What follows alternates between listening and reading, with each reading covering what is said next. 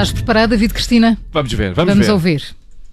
Olá, sou Simone, tenho 9 anos e a minha pergunta é: porquê que o pão ganha bolores?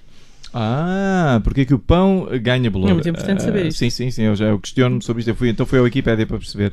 Ah, antes de mais, obrigado pela excelente pergunta, Simone. Ah, o pão ganha bolor pela mesma razão ah, que os telemóveis ficam velhos. Ah, por exemplo, dizem que a Apple faz isso de propósito. Chama-se obsolência ah, planeada. E é uma coisa Disseste? que... Obsolência com X. Obsolência planeada. Ah, desculpa, eu estava a comer uma coisa enquanto falava. Estava a comer um bocadinho de pão. Um bocadinho caso- como pão duro. Se calhar estava a comer a minha própria língua enquanto falava. tinha bolor, tinha bolor. Ah, pronto, mas esta, esta coisa da obsolência planeada é uma coisa que as grandes multinacionais produtoras de pão ah, põem no pão que é para termos que comprar pão novo todos os dias. E se não acreditas que isto é verdade, ah, pensa nisto. Porquê é que o pão fica duro e as tostas ficam moles? Pois claro, eh, Ah, são as multinacionais da panificação a brincarem com os consumidores.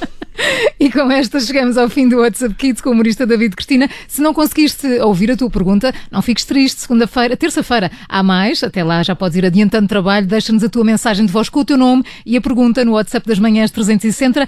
60, o número é o 913 961 556 913 961 556. Parece que a minha língua também tem algum bolor. Até amanhã. Até amanhã.